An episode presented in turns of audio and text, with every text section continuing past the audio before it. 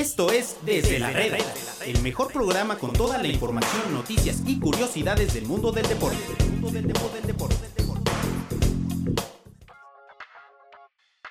¿Qué tal amigos? Bienvenidos a un episodio más aquí en Desde la Reda. Hoy es lunes ya 17 de, de- de junio y estamos aquí para llevarles la mejor información del mundo de los deportes. A recordarles que estamos en Spotify, en iTunes como Desde la Reda, en medio tiempo la sección de Meta Radio, en SoundCloud también como MT Radio y este programa que se los lleva a ustedes sin delantar. Me acompañan mis amigos Juan Martín Montes, Ricardo Baquier y Omar en la producción en La PA.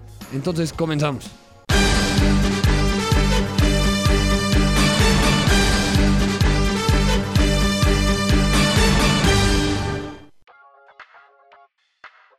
Bueno, arrancamos amigos y quería preguntarles cómo, cómo están después de ese movido fin de semana con partidos intensos y rígidos como el del México-Cuba. Ahora a preparar la selección a prepararse contra el partido frente a Canadá. Y la pregunta es si va a rotar el Tata, si se acabaron, cómo va a salir el Tata.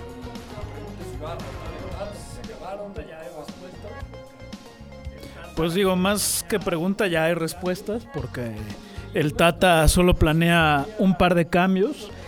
Y digo, esto pues podría no sorprendernos si no hubiéramos pasado por la época Osorio, ¿no?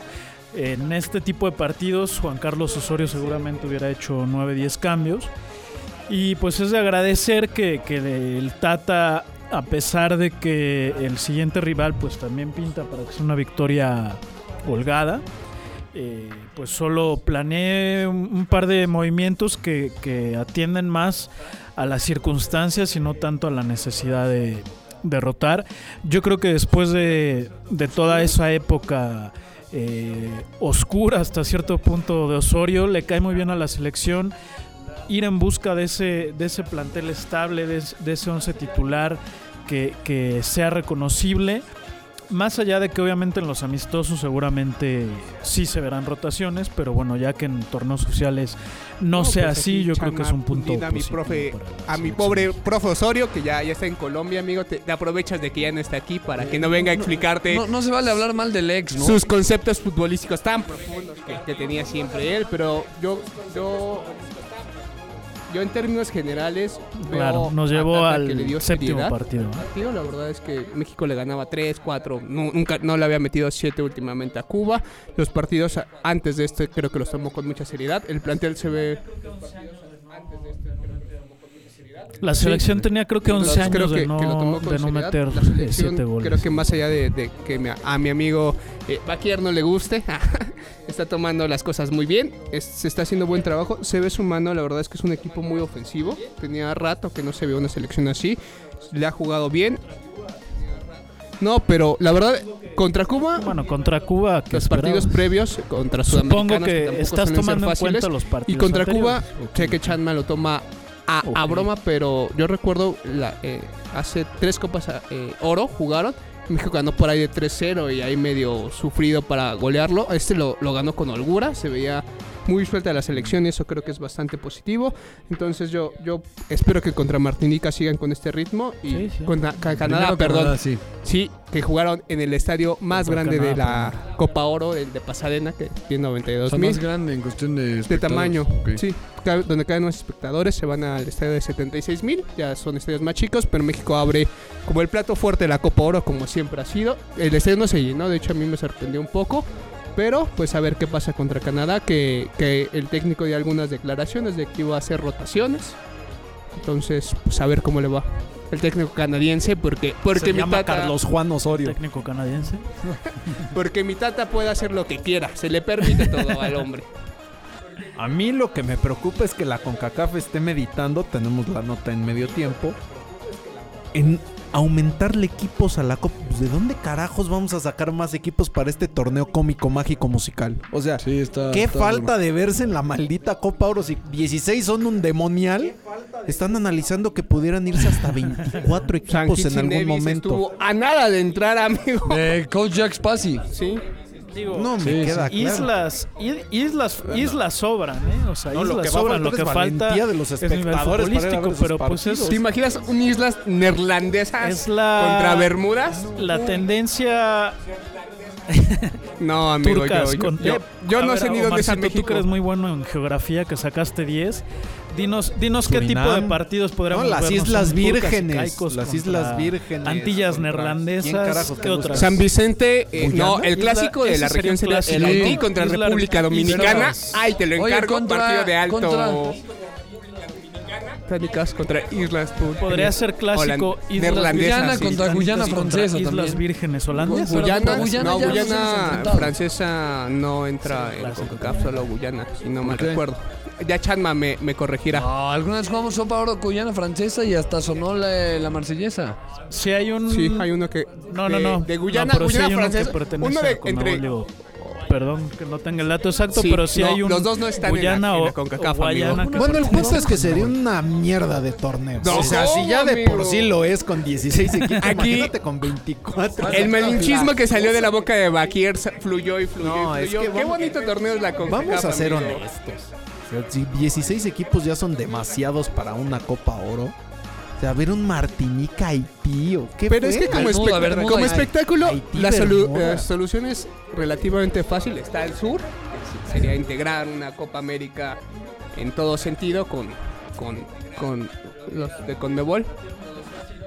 No, excesivamente, diría, relativamente fácil, yo como diría espectador. difícil. Complicadísima como, como ya de negocios, que siempre ajá. han Pero sido volvamos a volvamos a rarísimas. México, volvamos- no, yo estoy a- hablando, amigo, no me interrumpas. Bueno, pero- Estoy hablando de una federación que tiene 16 equipos y tú me a- quieres volvamos a interrumpir. México, volvamos a México. ¿Qué a ver, ¿qué quieres hablar de Pizarro, México? ¿Qué a Antuna.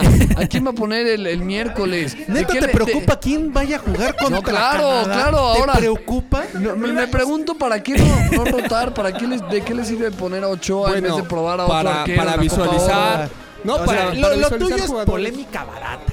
Si Le rota, preguntando. Te lo juro que Si no el rota, Tata ¿por qué se no pone rota? como volante por izquierda, es la estrella del partido. Imagínate cómo va a estar. Eso, eso me queda claro, pero pues, ¿qué, qué va a hacer el Tata? ¿Para qué repetir el mismo cuadro? Porque el cuadro debe tener pues cierta cierto, cierto entrenamiento juntos, deben de conocerse mejor, cohesión. Y para, Sí, para, cohesión, eh, un estilo de juego. No, no, Me no, extraña se me que hace, ahora se me hace extraño. que lo que esté mal sea. O sea, ya nos habíamos acostumbrado a una manera de, Es que es de- amigo, de cuando tú eres niño y, y no sé, y to- todo el día No, está bueno, contaminado. tú, no te a lo ver mejor que no tú contaminado. extrañas se Osorio, no sé por qué, que pero- es rarísimo, amigo, que es algo extraño, que no, que, que no debería ¿Dónde ser está así. la nata? Exactamente, así le pasa, a- así le pasa a mi Creo amigo. entender el punto del Quieres, extrañas Saga. el smog, ¿no? A lo que se refiere, me atrevo a hablar por ti, porque Adelante, tú adelante. nomás nunca te das a entender, güey. Es que son partidos que se prestan para cambiar el 11 completo porque la exigencia va a ser mínima. ¿Estamos eh, de acuerdo? Totalmente, sí. Ok, perfecto. Entonces, a partir de eso sí, creo que se podrían hacer más rotaciones en la misma fase de grupos de Copa Oro que lo que se tuvo en los partidos amistosos contra los sudamericanos, porque esos representaban una mayor exigencia. Sin embargo, dentro de la lógica del mundo del fútbol, en la cual no opera Juan Carlos Osorio, Juan Carlos Osorio vive en un universo paralelo de Marvel, güey. En el fútbol Muy divertido, de hecho, en- su, no, su- no, divertidísimo, no vieras tú.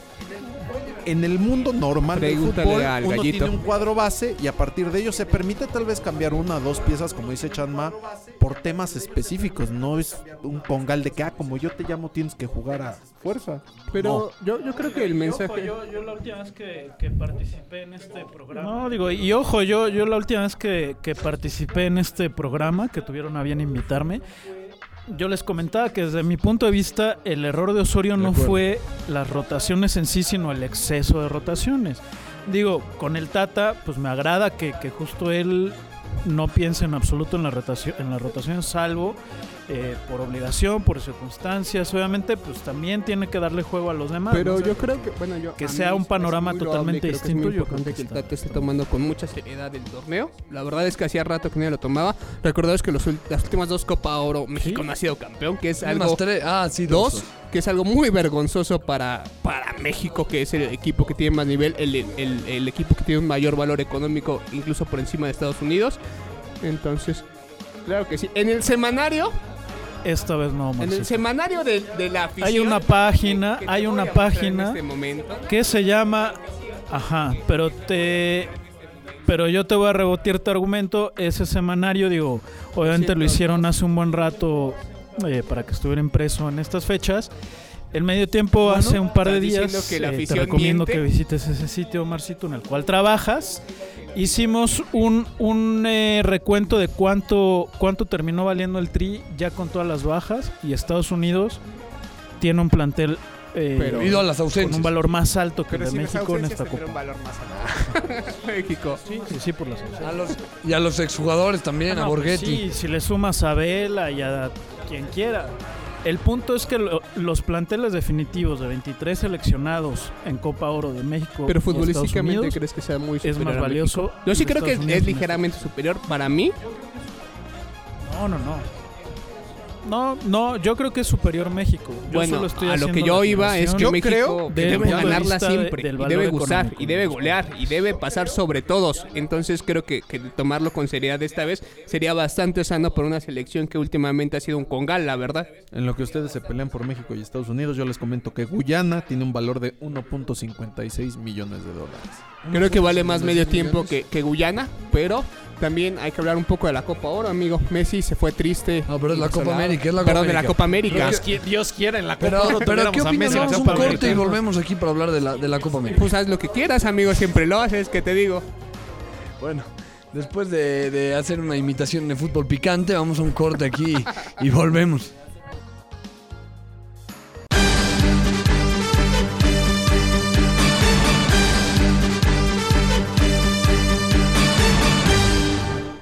Béisbol es más que un juego. No entiende de nacionalidades, barreras o fronteras. Une al mundo entero.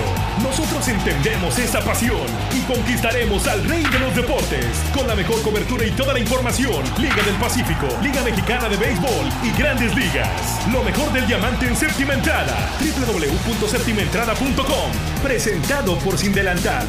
Descarga, pide y éntrale. Sin Delantal. Las notificaciones pueden llegar a ser molestas, pero nunca cuando se trata de fútbol. Sigue toda la cobertura de la Liga MX y no te pierdas el minuto a minuto de todos los partidos. Solo para aquellos que quieren estar enterados en todo momento. Solo para los que no dejan de pensar en su equipo. Solo para fans de tiempo completo. www.mediotiempo.com Yo soy fan, porque puedo cambiar todo. Pero hay una cosa que no puedo cambiar. Mi pasión, mi equipo, mis colores. Porque soy fan de los deportes. Soy fan del FIFA. Soy fan de Medio Tiempo. Para fans de tiempo completo. www.mediotiempo.com En medio tiempo, el mejor fichaje del año sigue haciendo de las suyas. El mejor humor deportivo a través de la talacha con el Wherever Tomorrow. Aquí sí se juega más de tres minutos. No te lo pierdas. www.mediotiempo.com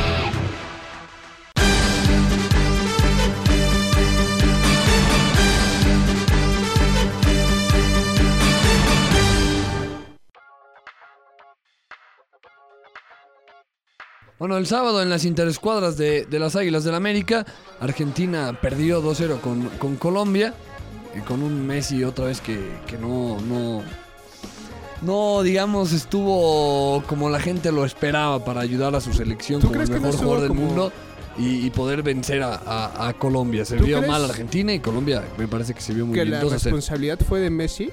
O sea, la verdad es que un poco más de yo vi el que el resto de los jugadores. desde mi perspectiva, la verdad es que nadie hizo nada. O sea, también esperaban que Messi resolviera el partido en cualquier momento. Nadie, absolutamente. Un equipo que tiene a Kun Agüero, que tiene a Di María, que tiene, que tiene a, a tu estrella de América, Guido Rodríguez. No se vio absolutamente. De hecho, Guido Rodríguez Guido fue de los hombres que más lució porque los demás no hicieron absolutamente nada. La verdad es que Colombia pudo haber metido dos, pudo haberles metido cuatro, pero así de risa jugó mucho mejor. Entonces yo, yo no sé a qué juega Argentina, no sé qué pretende. Quizás se puede levantar, es una selección muy importante. Desde, es la segunda que tiene más Copas América, que eso es importante, pero yo no, yo no veo a Argentina que jueguen en conjunto, que tengan una idea de, juego colectivo. Yo creo que es más bien quieren que Messi la resuelva o están esperanzados a que algo le- los ilumine para empezar a jugar, porque yo no vi absolutamente nada. Sí, yo Eh, debo decir que no vi completo el partido, pero sí vi el primer tiempo y fue soporífero. O sea, ahí Colombia ya empezaba a mostrarse mejor porque Colombia también tiene, tiene creo que un mejor eh, equipo como conjunto. Creo que tiene un mejor técnico con este Carlos Queiroz, lo cual es muy importante. Tiene eh, jugadores de más peso, eh, más experiencia. La verdad yo sí esperaba algo muy distinto de Argentina. Yo pensé que esta eh, nueva camada, este cambio generacional iba a ser un revulsivo, pero yo vi todo lo contrario en Argentina. Yo vi un equipo perdido que no sabía que jugaba, donde Messi, eh, Kun y María están totalmente perdidos. Guido Rodríguez lució, pero no porque generara fútbol, simplemente porque era el, el contención que medio repartía a los lados, pero nunca vi tampoco en Guido Rodríguez un jugador que hiciera la diferencia. La verdad yo ni siquiera a Guido Rodríguez lo destacaría. En cambio en Colombia Roger Martínez también jugó bastante bien. La, la pregunta que Roger, muchos ¿no? se hacen en abrió la puerta. es ¿por qué demonios Leonel Scaloni es el entrenador? Un tipo que nunca dirigió en primera división, que formaba parte del equipo técnico de San Paoli como analista de rivales. Esa era su función. Y O mira sea- cómo le fue en el Mundial Argentino. O sea que No, analizando también rivales tampoco era muy bueno. Teniendo ¿Puedo- tanta baraja, ¿no? Teniendo a Pochettino, teniendo a Simeone. Por eso, permíteme, es a lo que voy. Sí. Imagínate el despapalle que es la AFA, que Poquetino los mandó al demonio, Simeone los mandó al demonio, y así con cada candidato de peso con el que se acercaron les dijeron, ¿saben qué? Yo ahí no me meto.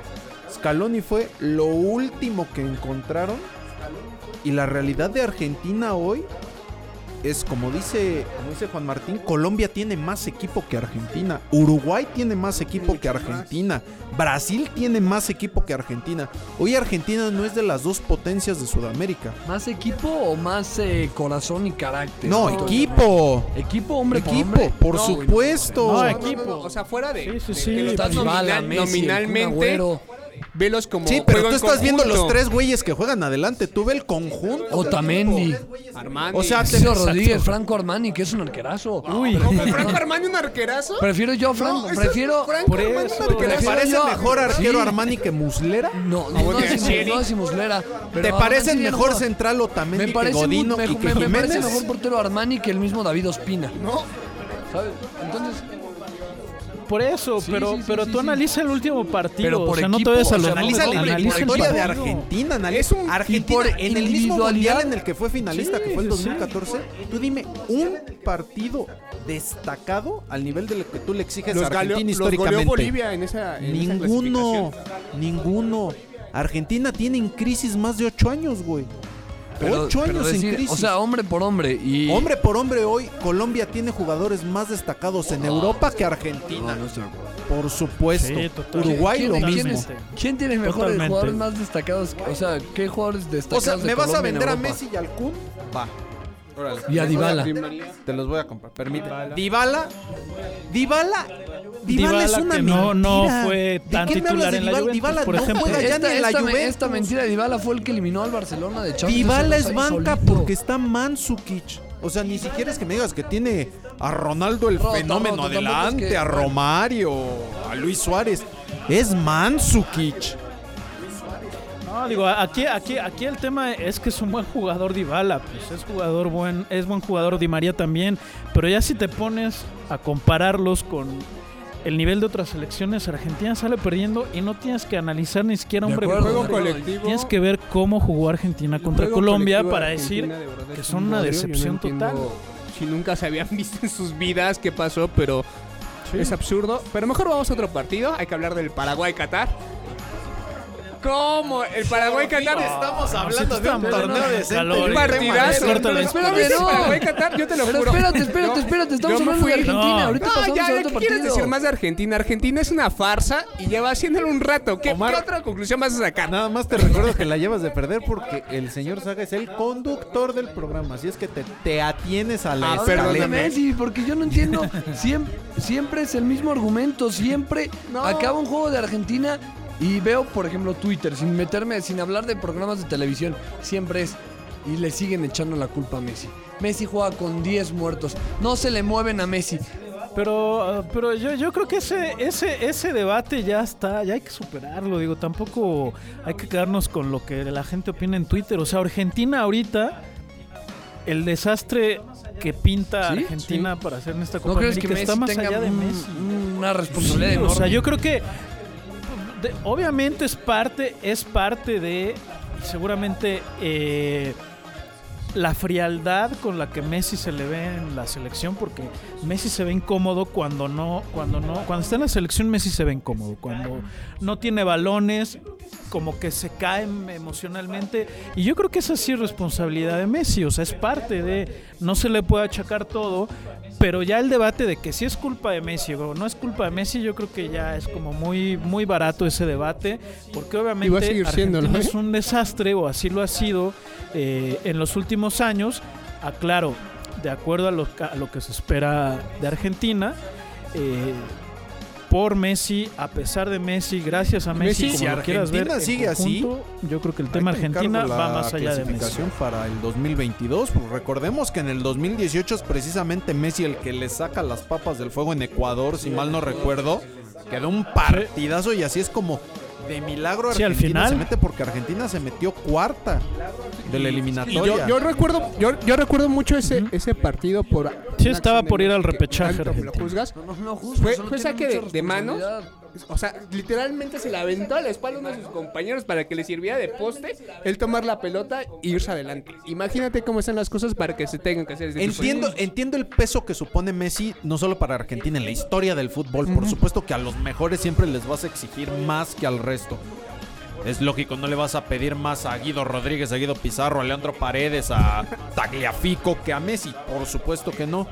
Pero también ese discurso de es que es que Messi debería de quitarse a cuatro y meterlos Oye, que es el no, mejor pero- del mundo. Él, él- Ah, es cabrón, ¿tú correcto cuándo que no se viste? le y te voy a poner al mejor deportista de la historia a mi consideración. ¿Tú cuándo viste a Michael Jordan quitarse a los cinco güeyes contrarios Pero no para es que hacer una juega jugada? solo. Sí Te voy a- juega te voy a- solo, amigo. De verdad, tú ves los partidos, juega solo el Te hombre. voy, a, te voy a dar otro ejemplo. Y no, quiero- no estoy comparando a Jiménez con Messi. No lo estoy haciendo. Estoy guardando magnitudes. Proporciones. Pero No, ya nomás oír los mismos Proporciones. apellidos en la no, oración me pero está aquí, causando- aquí en la selección mexicana decimos, ahorita no está, no está Herrera, no está Chicharito, no está Irving Lozano. El que mejor viene es Raúl Jiménez y el que debe de echarse esta selección al hombro es Raúl Jiménez. Vemos a Jiménez que falla, por ejemplo, algunos contra Cuba. La primera pregunta es dónde está el Jiménez del Wolverhampton. Imagínate si fuera con Messi. No, ¿Por, qué no tiene, ¿Por qué no tiene más responsabilidad él que los demás? La ¿Por qué no- tiene, la tiene porque es el que siempre sale en la prensa el otro día diciendo que todo fue un Hasta la tiene desastre. que es el que es que es la piñata de Argentina. Messi Aparte- es la piñata. Messi es el que se aguanta los insultos, eh, los cuestionamientos de la prensa. Yo- el que incluso me atrevo a decir no valoren ni dimensionen lo que Messi representa para el fútbol. Digo, porque existe este tema de Maradona, ¿no? Porque Maradona Polariza les dio mucho el una tema Copa del mundo. Maradona es este caudillo que viene del pueblo, que es argentino hasta las cachas, que, que entiende y mamó en el sentido bueno de la palabra lo que es ser argentino. Messi entendamos que Messi vivió en España, Messi, Messi no es De hecho, tan había... argentino de cepa y la escuela futbolística No, que traes yo- del yo- yo- Barcelona. Yo, no, yo no creo que tiene. Yo, yo creo que eso. Yo creo que el tema Messi, digo, ya, ya nos estamos metiendo en demasiados detalles. Yo creo que el tema Messi no tiene que ver por dónde vivió. Yo creo que Pero no eh, sé si Messi es tan en argentino Argentina. como Maradona. Pero, pero, pero el tema no va más allá de dónde vivió. El tema con Messi es más de su personalidad. O sea, lo que no puedes comparar de Messi con Maradona es la personalidad, el carácter. Y yo creo que ahí es la diferencia. Y está mal comparar, Messi es o sea, Dios. porque Messi es el mejor jugador eh, en la actualidad, digo, junto con Cristiano Pero Ronaldo. en la comparación pero en Argentina siempre la va a perder por el Le tema dicen, que no les le da dicen este- españolito. Sí, sí, sí. Es que es a lo que voy. pero, pero, hay mucha crítica pero- en Argentina. No, no, No, la afición, la es que hay es mucha, crítica en. Argentina que va orientada Ah. a ese sentido. El tema de que Messi lo califican de que él no es Sí, argentino. por eso. Sí, yo, yo, yo lo que creo es que el tema en Argentina pues es pinta mal y obviamente buscan culpables. Sí, tal o cual. No hay nada que Vamos ya al Paraguay, Qatar. Sí, te estás muriendo tú por hablar de los. Partidas, amigo, porque... el grupo, el, No, pero es que hay una historia muy No, interesante. yo no lo sé. Yo solo sé que iban ganando 2-0 eh, Iba ganando 2-0 Paraguay. Paraguay. Empezó ganando. de hecho, me fui a hacer unas palomitas y lo dos. Yo ya no entendí qué pasó. Hay, hay un sitio. Hay un sitio que se llama Medio Tiempo, el cual harías bien en consultar porque ahí es donde trabajas. Eh, justo publicamos un- un- una nota de, de que Qatar no es ninguna casualidad. Paraguay. Qatar ayer le empató a Paraguay 2-2, iba perdiendo 2-0. Pero lo curioso es que Qatar en enero fue campeón de la Copa Asiática, una copa que se juega Japón. cada cuatro años, donde los campeones siempre son o Japón o Corea o Australia. Bueno, pues en este enero el, el campeón fue Qatar, porque Qatar eh, desde hace algunos años eh, em- implementó un programa gubernamental donde eh, uno de los personajes clave es un entrenador que estuvo en la Masía como 10 años, él empezó a trabajar con las eh, categorías inferiores de Qatar hasta llegar a estos niveles, ¿no? De que fueron campeones de la Copa Asiática y ahora pues un invitado Sí, recordar muy que habitualmente México era de los Copa invitados a la Copa América junto con Estados Unidos o algún otro equipo de de, CONCACAF. es de siempre. ¿no? Sí, pero, pero, Eh, pero no, es, es que, es que por lo que quiero vez, explicar, si me lo permites, son 10 selecciones de Sudamérica las que juegan, el torneo es para 12, entonces siempre hay dos invitados. En esta ocasión son Qatar y Japón. Para la siguiente edición van a ser Qatar y Australia. Ah, ¿sí? Que México Ya les- algún día de estos regresa. ya lo No, desinvitaron a Japón. es que a México tu- hubo problemas entre confederaciones para variarlo un poquito. Entonces la CONCACAF dijo ya no te presto a mi hijito para que se vaya a lucir al sur. Entonces me tienes que jugar el torneo que tengas. Y pues ya no lo dejó. Al final pertenecemos a esa confederación. Tenemos que, que respetar ahí los estatutos y pues ni modo. Aquí- así se acabó. y Creo aquí nos tocó fogueo. vivir, ¿no? No, pues aquí nos toca estar. La verdad es que pues, ahí se tiene eh, la situación. Ojalá que en, en algún momento México vuelva a ir a la Copa América porque cre- creo que le da mucho fogueo, se da un torneo de calidad. Podías dimensionar dónde estaba realmente la selección mexicana, que de hecho lo hacía bien, más allá de que Chan más enojo. Sí, lo hacía muy bien en Copa América. Creo que, que salvo las últimas te estás participaciones. desviando del Paraguay-Qatar. Ah, el Paraguay-Qatar. Sí, yo fui a hacer unas palomitas. ¿Tanto jorobaste con hablar del partido ese? Mal, mal, yo creo que se vio Paraguay. ¿Por qué ganando- mal? ¿Se te empezó hizo ganando mal? con- empezó ganando con gol de, de penal. No, no sé. De- después, eh, me ganando parece que 2-0 fue y te Oscar. Cardoso el que hizo el, el segundo gol. Y, de- Cardoso, Cardoso metió el primero metió el y. González, el González. después se le viene la... Ajá. Se le viene la noche a Paraguay, mal, mal con Almoez defensivamente. Ali que, que metió un gol casi de inmediato después de González y Rojas con una, un autogol termina por sentenciar el partido la verdad que fuera de, de que Chanma se enoja ahora sí con el argumento yo vi bien a, a Qatar fíjate que no se me hizo empezó creo que un poco flojo pero al final te, terminó acelerando y, y le alcanzó y yo creo que le pudo haber alcanzado hasta para darle la vuelta a Paraguay pero bueno Ese así es es la el vida. grupo de Argentina y Colombia. Entonces, Que se vaya quedando fuera Argentina No, en y el Arge- grupo y pasa en Colombia, y si- Paraguay y Qatar. y si Argentina pensaba que iba a encontrar un plan en Qatar ya, se, ya vio que no le va a meter cuatro. sí sí sí sí No, pero bueno, como quiera que sea, tiene que ganar ese partido. No digo, por mucho Bueno, lo- que Qatar yo, yo no quiero Paraguay, ser ave de mal agüero, pero en el Mundial del 2018 decían Islandia y eso dónde No, queda. pues, Islandia después de Argentina su- le va a ganar caminando. Ah, y- pues, Islandia después de su gran papel en la, Euro, en la Eurocopa. Pero, ah, o sea, si vamos a jugar al. No, Argentina le tiene que ganar a Qatar, porque sí. ¿A poco tú me de- tú cuando empezó el mundial me decías, hombre, Islandia le va a plantear un partido No, defensivo tú- de te mueres? Deja tú eso. tú cuando empezara el mundial te ibas a decir, ay, es que Bélgica va a ser semifinalista.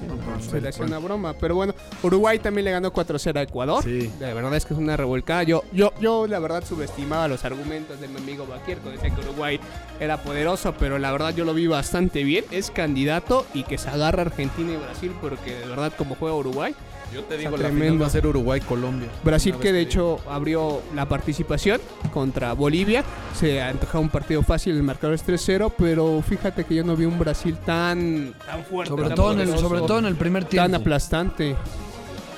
Yo, yo creo que sí, yo creo que Brasil sí llega a la final. Nunca Sí, ha perdido y una que Copa la América Brasil. va a ser gran parte de lo que les ayude. O sea, coincido con Rich en que si hablamos solo de, del nivel futbolístico, Uruguay y Colombia creo que son los mejores equipos.